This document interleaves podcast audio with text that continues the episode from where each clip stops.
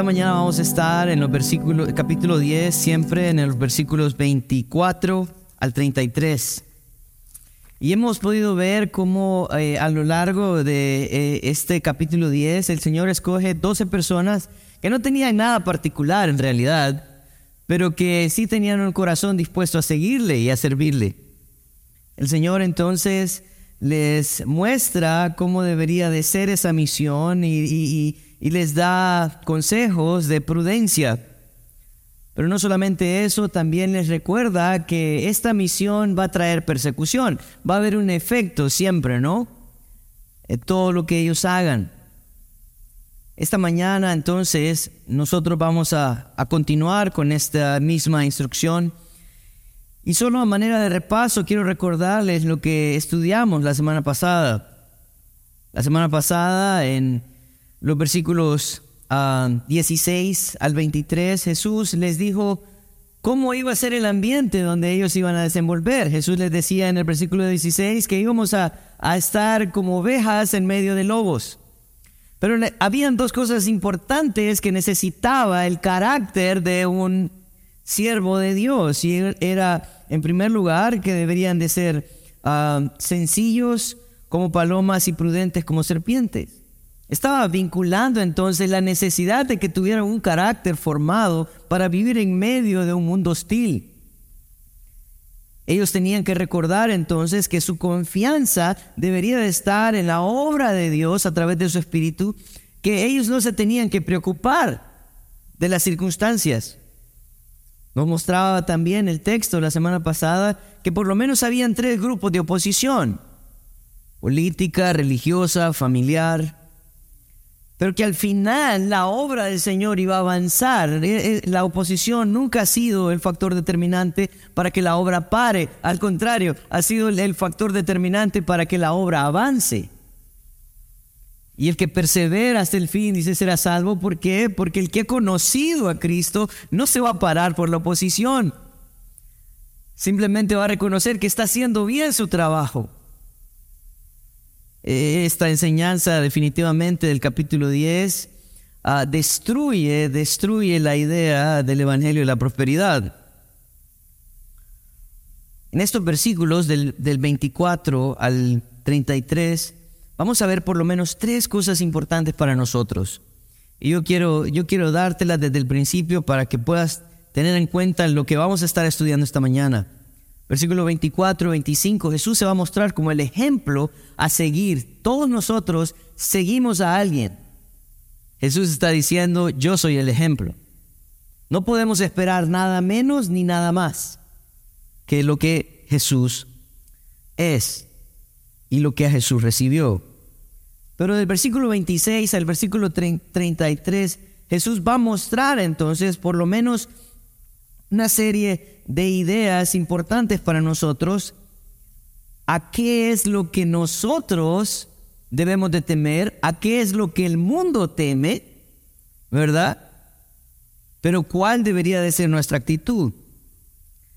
Así que en base a esta enseñanza del capítulo 10, Ah, vamos a orar y vamos a pedirle al Señor que sea Él, ¿verdad? Quien nos ayude a atesorar. Y, yo estoy seguro, hermanos, que este mensaje tiene mucho para nosotros hoy.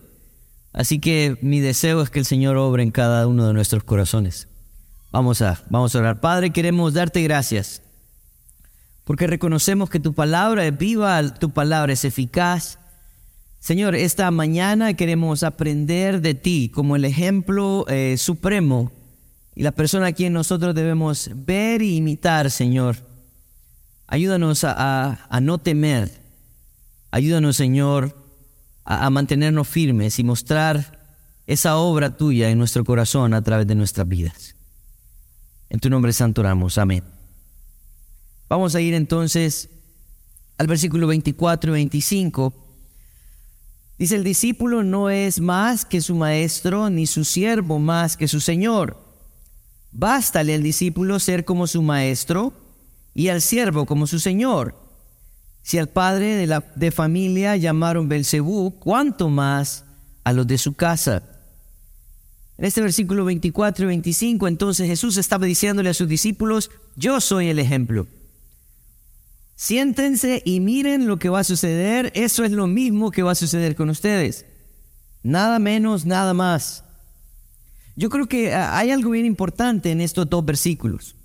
Estos dos versículos muestran tres ilustraciones. En primer lugar, habla de un maestro y un discípulo, habla de un señor y un siervo, y habla de un padre de familia y los de su casa. En el versículo 24 entonces encontramos estos dos primeros ejemplos del, del, maestro y su discípulo y de su señor y su siervo, llevándonos entonces a pensar cuál es la relación que nosotros debemos de tener con Jesucristo. La relación que usted y yo debemos de tener con Jesucristo es como la de un maestro y su discípulo, siendo Él el maestro y nosotros los discípulos, es como un Señor y sus siervos, siendo nosotros los siervos y Él es el Señor. Yo creo que Él está tratando de, de recordarnos que nosotros, al ser parte de su familia, de su cuerpo, vamos a ser formados de la misma manera. En el libro de Lucas, el capítulo 6, versículo, versículo 40, Lucas eh, habla esto y narra esto acerca de Jesús. Dice, el discípulo no es superior a su maestro, mas todo el que fuere perfeccionado será como su maestro. Él es la meta. Él es el estándar. Así que el deseo de Jesús es perfeccionar a sus santos en tres, por lo menos tres aspectos importantes en nuestra vida.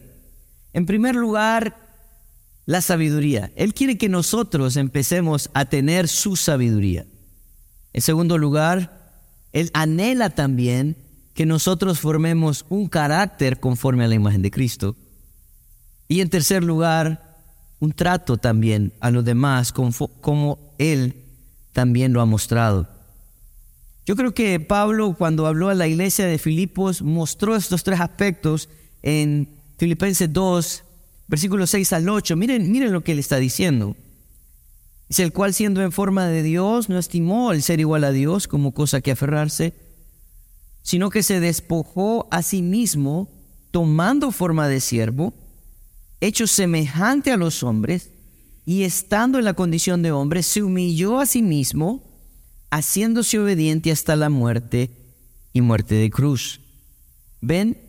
Jesús entonces tenía la sabiduría necesaria como para no aferrarse a su gloria, a su majestad, a su poder. Tenía el carácter también como para despojarse de todo esto y tomar una forma de siervo y así tratar al mundo de una manera como Dios anhelaba que fuese tratado. E, e, todo esto nosotros lo podemos encontrar a través de la enseñanza de Jesús, a través de su palabra. En el libro de Colosenses, el capítulo 3, versículo 16, Pablo también anima a la iglesia en Colosa y le dice, la palabra de Cristo more en abundancia en vosotros, enseñándoos y exhortándonos unos a otros en toda sabiduría, cantando con alegría en vuestros corazones al Señor con salmos, himnos y cánticos espirituales. Así que, hermanos, lo que nosotros vemos es que el deseo del Señor para nosotros es formar una vida conforme a Jesucristo. Y algunos de nosotros podemos decir, bueno, Daniel, pero eh, eh, Jesucristo es un estándar muy alto. Yo quiero preguntarte, ¿Él puede pedir algo menos? No, Él no puede pedir algo menos. Él en realidad nos está llevando al convencimiento de que Él es el Maestro. Él nos está llevando al convencimiento de que Él es el Señor. Y que nosotros necesitamos verlo a Él y anhelar ser como Él. Yo no sé a quién admiras, pero eh, por lo general todos tenemos a alguien a quien admiramos, ¿verdad? En cierta edad nos vestíamos de pronto como aquellas personas a quienes admirábamos, ¿verdad? Usábamos camisetas, eh, ropa que de pronto reflejaba una tendencia. Jesús estaba diciendo, yo necesito que ustedes obtengan sabiduría, carácter, trato. Y todo esto, hermano, se va a reflejar no solo en tu mensaje, sino en tu vida. Primera de Juan 2.6 dice, el que dice que permanece en él, debe de andar como él andú. Todo el que dice que es cristiano, ¿qué debe de hacer? Verse como Cristo. Todo el que dice que es cristiano, entonces debe actuar, hablar, comportarse como un cristiano, como Cristo. El, el versículo 25 entonces del capítulo 10 nos pone la meta máxima entonces. Dice, bástale al discípulo ser como su maestro. Eh, yo no sé si ustedes han escuchado un dicho que dice, bueno, eh, el alumno lucha por superar a su maestro, nadie puede llegar en este caso. Dice, bástele, bástele al discípulo ser como su maestro. Dice, ah, y al siervo como su señor. Y miren, miren lo que dice la última parte del versículo 25. Si al padre de familia lo llamaron Belcebú, ¿cuánto más al de su casa? Eh, yo quiero decirte algo interesante. La palabra Belcebú no, no necesariamente significa diablo. La palabra Belcebú era utilizada para mencionar a un dios pagano. Algunos decían que él era el príncipe de las moscas o el rey del estiércol. Era algo horrible, detestable. Pero esa era la manera que la gente trataba a Jesús. Cuando él sacó demonios anteriormente, estudiábamos unos capítulos anteriores, él dice, él saca demonios en nombre del diablo, en nombre de Belcebú. Él está diciendo, definitivamente, eh, si al padre de familia lo van a tratar mal, a su casa también lo, van a tratar mal. Nosotros tenemos esa idea preconcebida de que si nosotros vivimos para el Señor, todo nos va a salir bien. No, hermano. No todo nos va a salir bien. O por lo menos en los términos que nosotros esperamos que nos van a salir bien. Ah, justamente ah, ah, acabamos de terminar el primer servicio y alguien se me acercaba y me decía, eh, mañana tengo un trabajo que hacer. Sí, ah, de veras, sí, sí tengo que ir a denunciar un defalco que se está llevando a cabo en, la empresa donde trabajo. Porque no puedo ser parte de esto, pero usted sabe que eso le va a traer consecuencias. Sí, hoy aprendí eso. Y por eso mañana voy a hacer eso. Eso es lo primero que tengo que hacer. Vivir para el Señor y, hacer lo correcto y mantener su carácter, su sabiduría, su trato, va a traer consecuencias. Romanos 8:29 dice, porque a los que antes conoció también predestinó para que fuesen hechos, miren, conforme a la imagen de su Hijo, para que Él, hablando de Jesucristo, sea el primogénito entre muchos hermanos. El deseo de Dios es que nos parezcamos más y más y más y más a Cristo. El deseo de Dios es que en, en nosotros no tenga que haber un rótulo que diga, soy de Cristo. La gente pueda ver a Cristo en nuestra vida. Yo creo, hermanos, que, debemos de asimilar entonces el rechazo como algo natural cuando vivimos y reflejamos a Cristo en nuestras vidas. Hebreos 12:3 dice, puesto los ojos en Jesús, el autor y consumador de la fe, el cual por el gozo puesto delante de él sufrió la cruz, menospreciando el oprobio, y se sentó a la diestra del trono de Dios. Hermanos, nosotros somos los de la casa. ¿Recuerda el versículo 25? Si al padre de familia lo llaman Belcebú, dice, ¿cuánto más a los de su casa? Nosotros somos la casa. Primera de Corintios 4.1 dice así, pues tengamos los hombres por, ser, por servidores de Cristo y administradores del misterio de Dios. Nosotros somos la casa. Nosotros administramos lo del Padre. Si al Padre lo han llamado Belcebú, no espere nada más. Pero si lo están haciendo porque usted vive y refleja a su Padre, a su Señor, a su Maestro, gloria a Dios. Del versículo 26 al versículo 33 hay una peculiaridad en este pasaje y yo quiero mostrarles un dato interesante. En el versículo 26, él comienza diciendo, así que no los temáis. Versículo 28 dice, y no temáis. Versículo 31 dice, así que no temáis. Yo quiero preguntarles, ¿cuál creen ustedes que es el tema de estos versículos? El temor. Y es que hay, un dato importante aquí. Jesús viene y pone él, se pone él como el estándar, se pone él eh, como el resultado también de nuestras decisiones. Y lo primero que viene a nuestra mente y a nuestro corazón es temor. Es temor. Eh, miren, el temor mueve a las personas. Sí, el temor mueve a las personas. Usted teme perder un negocio, entonces ¿qué hace? ¿Verdad? Eh, es diligente, forma informes, habla de resultados, ¿verdad? Usted teme llegar tarde a un lugar, acelera su vehículo, busca atajos, se va temprano. ¿Sí? Usted teme que se le quemen los frijoles, entonces apaga la estufa, ¿verdad? El temor mueve. El temor mueve.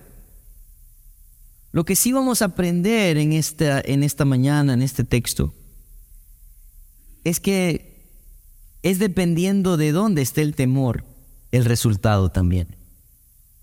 Yo quiero recordarles que, por ejemplo, Abraham en Génesis capítulo 20 se presentó ante el rey Abimelech y cuando llegó al, al rey Abimelech le dijo que Sara, que Sara era su hermana. ¿Por qué? Porque tuvo miedo. Tuvo, miedo de que lo mataran porque su esposa era una mujer hermosa. Y él dijo, si digo que eres mi esposa, me van a matar a mí para quedarse con vos. Mejor somos hermanos. Aunque eran medios hermanos. No solamente él, Pedro también. Pedro le prometió a Jesús que no lo iba a negar. Jesús ya sabía que lo iba a negar, más se lo dijo. Pero cuando él rechaza a Jesús lo hace por temor al imperio romano. Timoteo. En 2 Timoteo, capítulo 1, Pablo exhorta a Timoteo a que no sea cobarde. Parece que Timoteo se estaba llenando de temor y empezó entonces a dejar de hacer la labor que debería de hacer. Hermanos, todos estos hombres que yo estoy mencionando esta mañana tuvieron temor. Y miren, y, no, no estoy diciendo que, que, nosotros somos personas que no tememos, somos personas que tememos. Pero es el temor a veces lo que el Señor usa para movernos y para perfeccionarnos. Primera de Pedro 1, 6 y 7 dice, en lo cual vosotros os alegráis aunque ahora por un poco de tiempo, si es necesario, tengáis que ser afligidos en diversas pruebas, para que sometida a prueba vuestra fe, mucho más preciosa que el oro, el cual, aunque perecedero, se prueba con fuego, sea hallada en alabanza, gloria y honra cuando sea manifestado Jesucristo. Jesús en estos versículos entonces nos va a mostrar lo que el mundo teme. Y en primer lugar empieza en el versículo 26, dice, Así que no los temáis, porque nada hay encubierto que no haya de ser manifestado, ni oculto que no haya de saberse. Una de las cosas que a nosotros nos atemorizan es nuestra reputación. Eh, miren, esto es bien interesante, ¿no? Porque nosotros eh, ahora eh, vivimos en la era de las redes sociales, donde muchas personas muestran una imagen de su familia, de quienes son, ¿verdad? Pero en realidad hay personas que esconden mucho. Porque ellos están preocupados por mantener una imagen, una reputación, el concepto que las personas tengan de ellos. El Señor está diciendo que no debemos de temer porque nada hay encubierto que no haya de ser manifestado. Primera de Pedro 3:14 dice, más también si alguna cosa padecéis por causa de la justicia, bienaventurados sois. Por tanto, no os amedrentéis, o sea, no, no teman por temor de ellos, ni os conturbéis, sino santificad a Dios el Señor en vuestros corazones y estad siempre preparados para presentar defensa con mansedumbre y reverencia ante todo aquel que demande razón de la esperanza que hay en vosotros. Mire lo que dice el versículo 16, teniendo buena conciencia para que en lo que murmuran de vosotros como malhechores sean avergonzados los que calumnian vuestra buena conducta en Cristo. Él está diciendo, ustedes no se preocupen por su reputación. Ustedes preocupense por ser fieles. E-, eso es lo que ustedes tienen que hacer.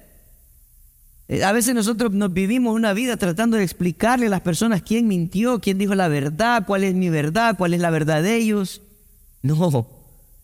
Él está diciendo, ustedes lo que tienen que hacer es vivir delante del Señor, prepararse para presentar defensa del Señor y el Señor se va a encargar de su reputación.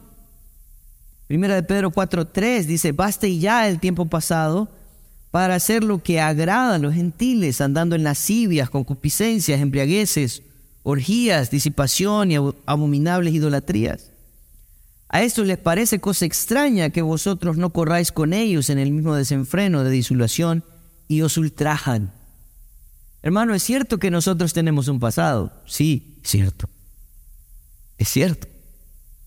Pero el pasado no nos puede definir cuando estamos en Cristo. Porque ahora más bien lo que estaba diciendo Pedro en primera de Pedro es que les parece extraño a los que eran nuestros amigos, a las personas que nos conocían, porque ya no corremos con ellos. Y lo que provoca, dice que es ultrajos, que nos ultrajen. Dios manifestará todo. Él está diciendo en el texto que porque nada hay encubierto que no haya de ser manifestado, ni oculto que no haya de saberse.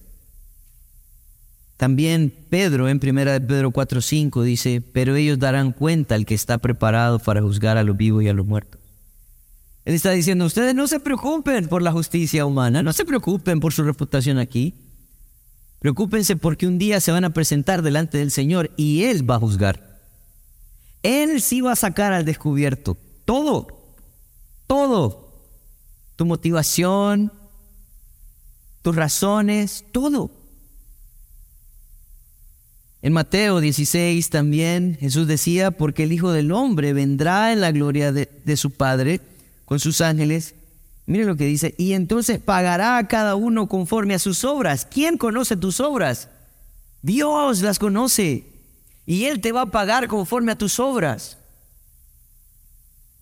Mateo 13, 43 dice, entonces los justos resplandecerán como el sol en el reino de su Padre.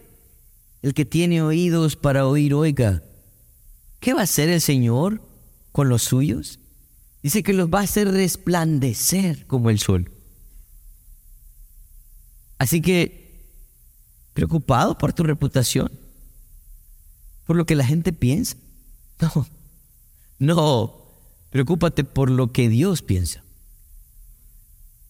Preocúpate porque un día el Señor juzgará todas las cosas y traerá todas las cosas delante de los hombres para juzgarlos.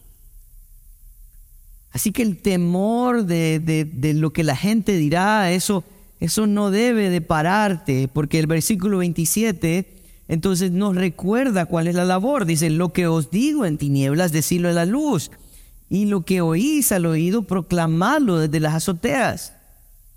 ¿Ustedes tienen temor a la reputación? No, no se preocupen por eso, preocúpense por proclamar a Cristo, hablar de Él. Jesús anhela que nosotros no tengamos miedos a los hombres o lo que van a decir.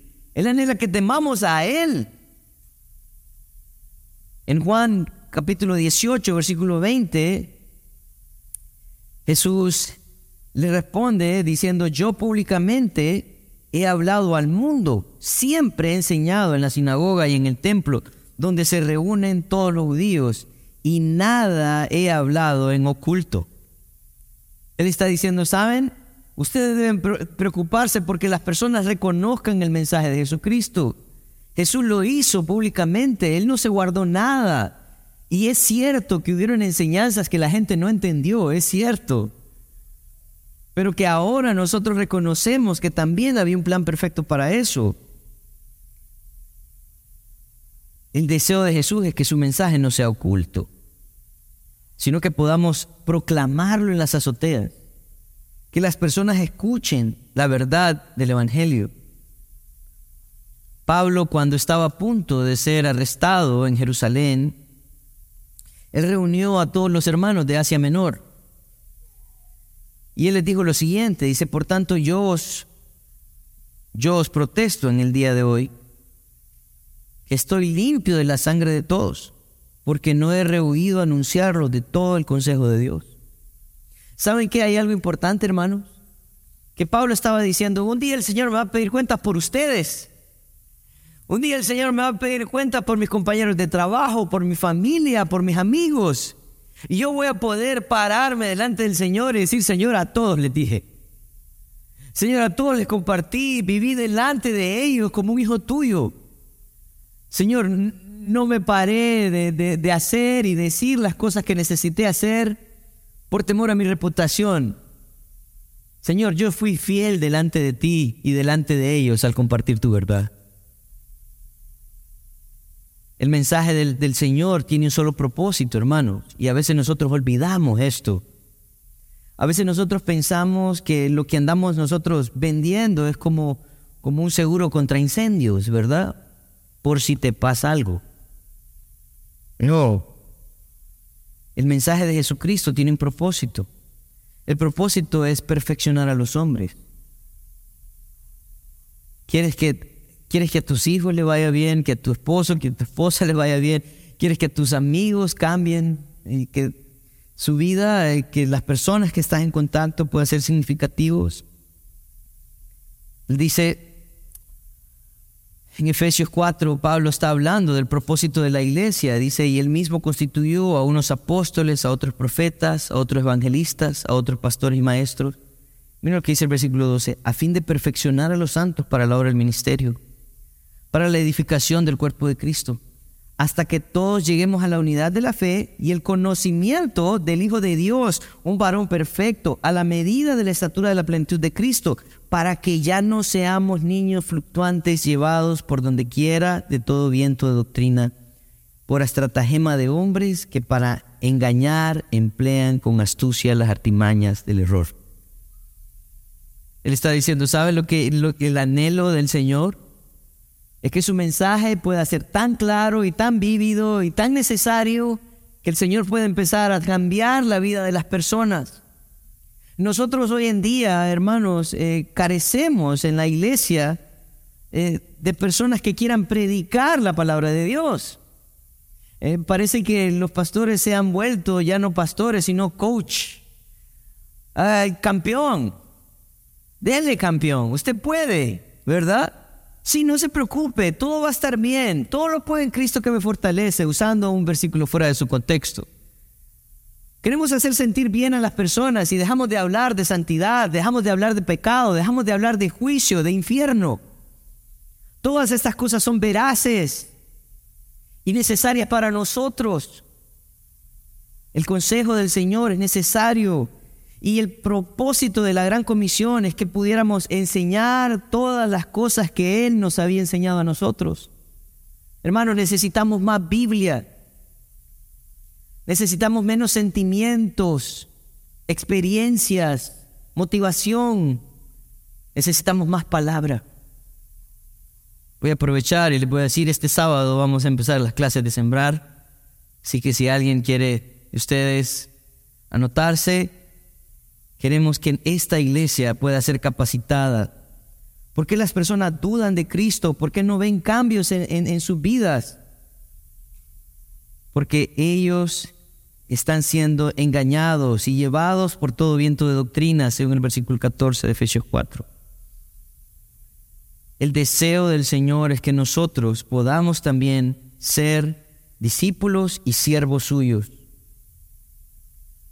Así que nos preocupamos por la reputación, no se preocupe por la reputación, preocúpese por predicar la palabra de Dios. Versículo 28 nos habla de otro aspecto importante, el cual nosotros tememos, Y dice, y no temas a los que matan el cuerpo, mas el alma no pueden matar. Temed más bien aquel que puede destruir el alma y el cuerpo en el infierno. Versículo 28, entonces él viene y lleva esto un, una rayita más arriba, ¿no? Y dice, ok, ¿temes a tu reputación? No temas a tu reputación. Eh, pero es que usted no sabe lo que va a suceder. Si yo denuncio este, esta cuestión, mi vida está en peligro. ¿Y qué tiene? ¿Y qué tiene? No, me van a matar. Bueno, yo, yo quiero recordarles algo. El 100% de las personas mueren. Se tenía que decir, lo dije. Todos nos vamos a morir. La pregunta es, ¿cómo quieres morir? ¿Quieres morir haciendo la voluntad de Dios o quieres morir lejos de la voluntad de Dios? Yo quiero leerte Romanos 8. En Romanos 8, Pablo está hablando acerca de el amor y el cuidado de Dios. Y voy a buscarlo bien porque leí otro versículo en, en, la primera reunión, así que ustedes van a ser los, los favorecidos de, de que la lectura sea correcta. Romanos 8, versículo 35 al 39 dice, ¿quién nos separará del amor de Cristo? ¿Tribulación o angustia o persecución o hambre o desnudez o peligro o espada? Como está escrito, por causa de ti somos muertos todo el tiempo. Somos contados como ovejas de matadero. Antes, en todas estas cosas somos más que vencedores por medio de aquel que nos amó. Por lo cual estoy seguro que ni la muerte, ni la vida, ni ángeles, ni principados, ni potestades, ni lo presente, ni lo porvenir, ni lo alto, ni lo profundo, ni ninguna otra cosa creada nos podrá separar del amor de Dios que es en Cristo Jesús, Señor nuestro. Ni la muerte, ni la vida puede separarte del amor de Cristo. ¿A qué le temes? ¿A morir? No. Teme, teme aquel que no solamente puede eliminar el cuerpo, dice el versículo, sino que también puede destruir el alma en el infierno. Pablo hablaba de la muerte de esta manera en Filipenses 1:23, porque de ambas cosas estoy puesto en estrecho, teniendo deseo de partir y estar con Cristo, lo cual es muchísimo mejor. ¿Saben que él decía? ¿Saben? Para mí morir es, es el paso en el que necesito para estar con mi Creador. Eso es lo que yo necesito. Él miraba la necesidad en el mundo, pero él decía, yo quiero estar con mi Padre. El verdadero temor entonces es aquel que puede destruir totalmente algo. Y fíjense que eh, eh, esto es bien importante porque esta palabra, destrucción, no está hablando de eliminación. Eh, y miren, me voy a poner un poco técnico aquí. Pero es que cuando usted elimina algo se acaba el problema. Ah, ok, bueno, entonces el Señor viene y me elimina y ya, se acabó. No, no, no. La idea de eliminar tiene que ver con destruir algo que queda inservible, queda inservible. Segunda de Tesalonicenses 1.9 dice, los cuales sufrirán pena de eterna perdición excluidos de la presencia del Señor y de la gloria de su poder. Él está diciendo, ¿sabes lo que va a hacer el Señor? Él te va a dejar inservible, porque ya no vas a poder ver a Dios, ya no va a haber misericordia para tu vida. Marcos 9:45 dice, y si tu pie te fuere ocasión de caer, sácalo Mejor te es entrar en la vida cojo que teniendo dos pies y ser echado en el infierno al fuego que no puede ser apagado, donde el gusano de ellos no muere y el fuego nunca se apaga. Ese es algo inservible que va a sufrir eternamente.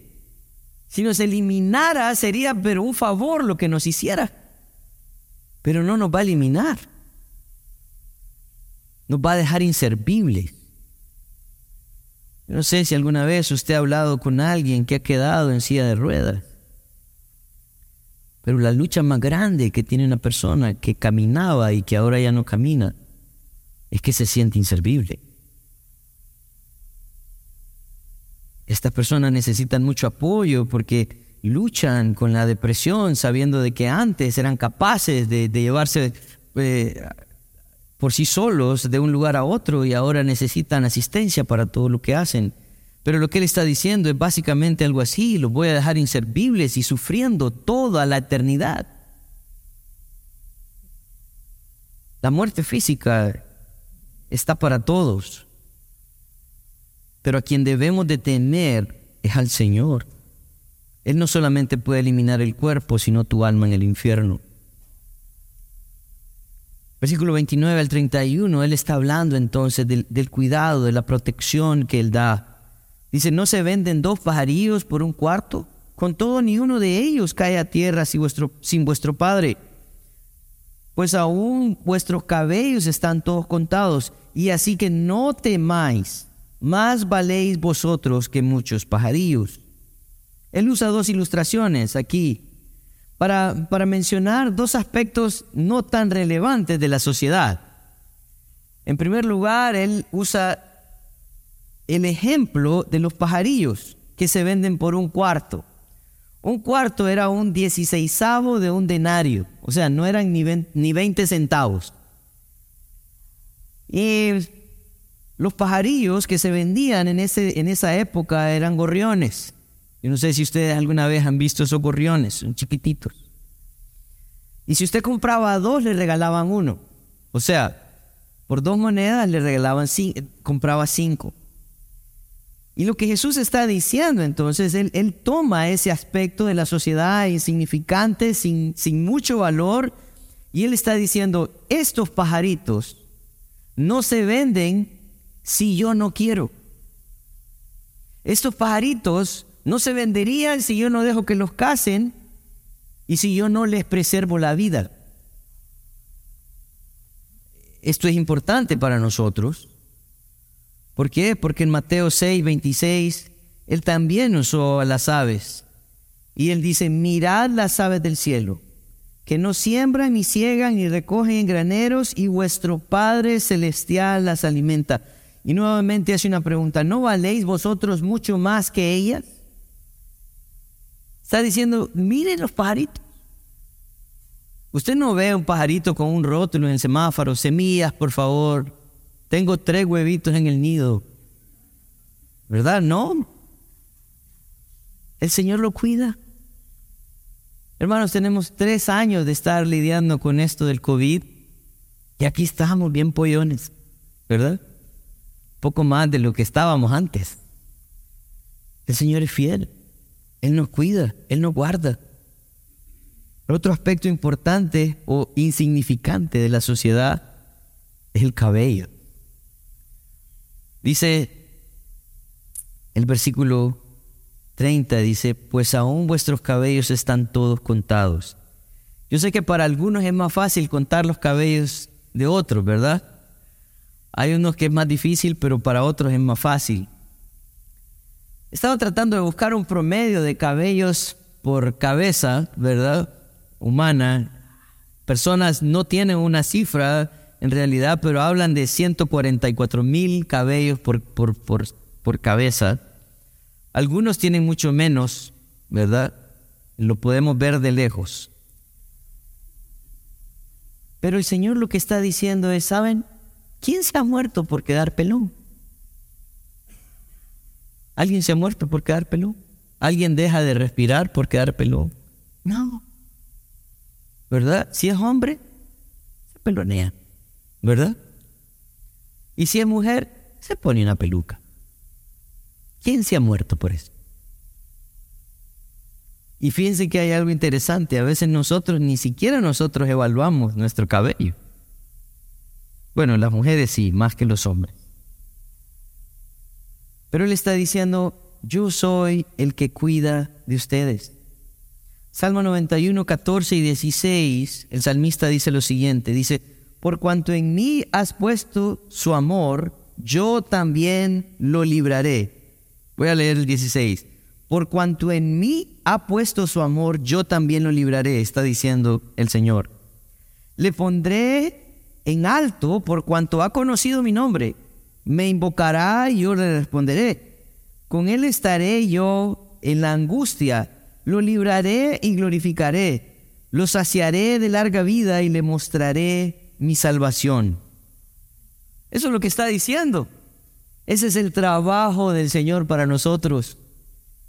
Siempre estar con nosotros, siempre cuidar de nosotros, siempre proveernos lo que necesitamos, no lo que queremos, lo que necesitamos.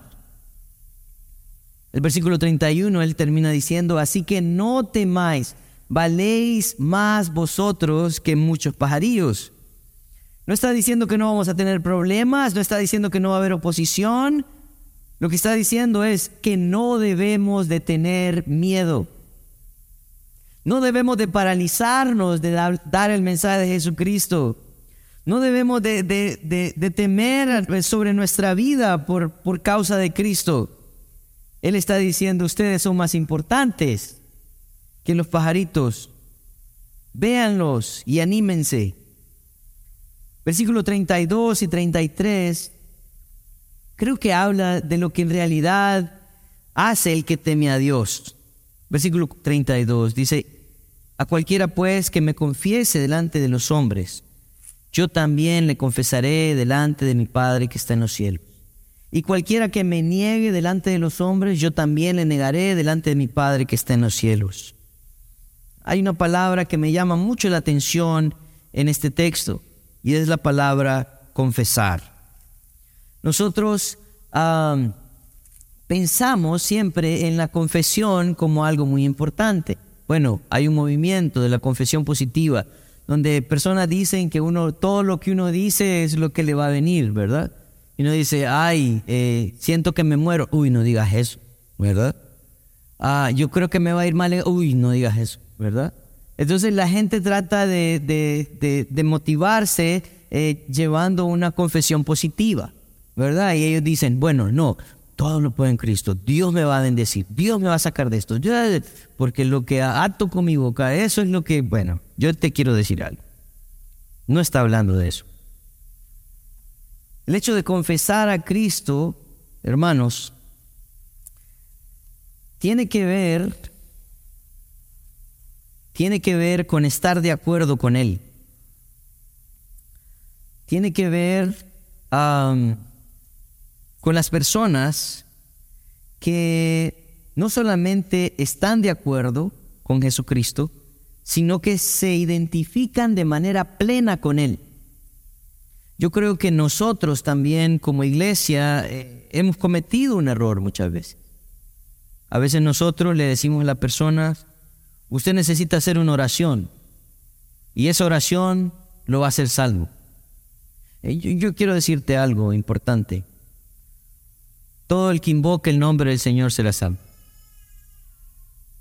Pero hay un aspecto muy importante. Vamos a Romanos 10. En Romanos 10 nosotros encontramos una porción de la escritura que nos habla del poder de la confesión. Romanos 10, 9 y 10 dice que si confesares con tu boca que Jesús es el Señor y creyeres en tu corazón que Dios le levantó de los muertos, serás salvo. Porque con el corazón se cree para justicia, pero con la boca se confiesa para salvación. Muchas veces leemos este versículo y le decimos a la gente, tiene que hacer una oración para confesar a Cristo. El texto no está hablando de eso. Yo quiero explicarte eh, la, la carta de Pablo a los romanos fue escrito casi al final de su tercer viaje misionero. Él estaba en Corinto cuando escribe la carta de los romanos. La situación en, Roma es que los cristianos estaban siendo perseguidos, ¿verdad? Y estaban siendo expulsados. Italia, Roma, todo eso, ¿no? Eh, si ustedes recuerdan también, él conoció a Priscila y Aquila, que eran venían de Roma y ellos tejieron tiendas con él. Ellos venían huyendo también. Entonces lo que sucede es que todo el que iba a decir que creía en Jesucristo y confesaba ser un seguidor de Cristo ponía en riesgo su propia vida. Ahora, basado en ese contexto que te acabo de dar, leamos nuevamente el versículo 9 y 10. Que si confesares con tu boca que Jesús es el Señor y creyeres en tu corazón que Dios le levantó de los muertos, serás salvo. Porque con el corazón se cree para justicia, pero con la boca se confiesa para salvación. No hay agentes secretos, hermanos. Eso es lo que está diciendo. No hay agentes secretos. Los que confían en Dios viven para Él y hablan de Él, testifican de Él, no importando el precio. Si su vida es el precio, están dispuestos a entregarlo. Si su reputación es el precio, están dispuestos a entregarlo. Pero no van a callar no se trata de hacer una oración, se trata de vivir de una manera diferente. Pablo decía a los filipenses en Filipenses 1, 21, porque para mí, dice, el vivir es Cristo y el, morir, el morir es ganancia. Romanos 10, 9, ¿verdad? Se los acabo de leer,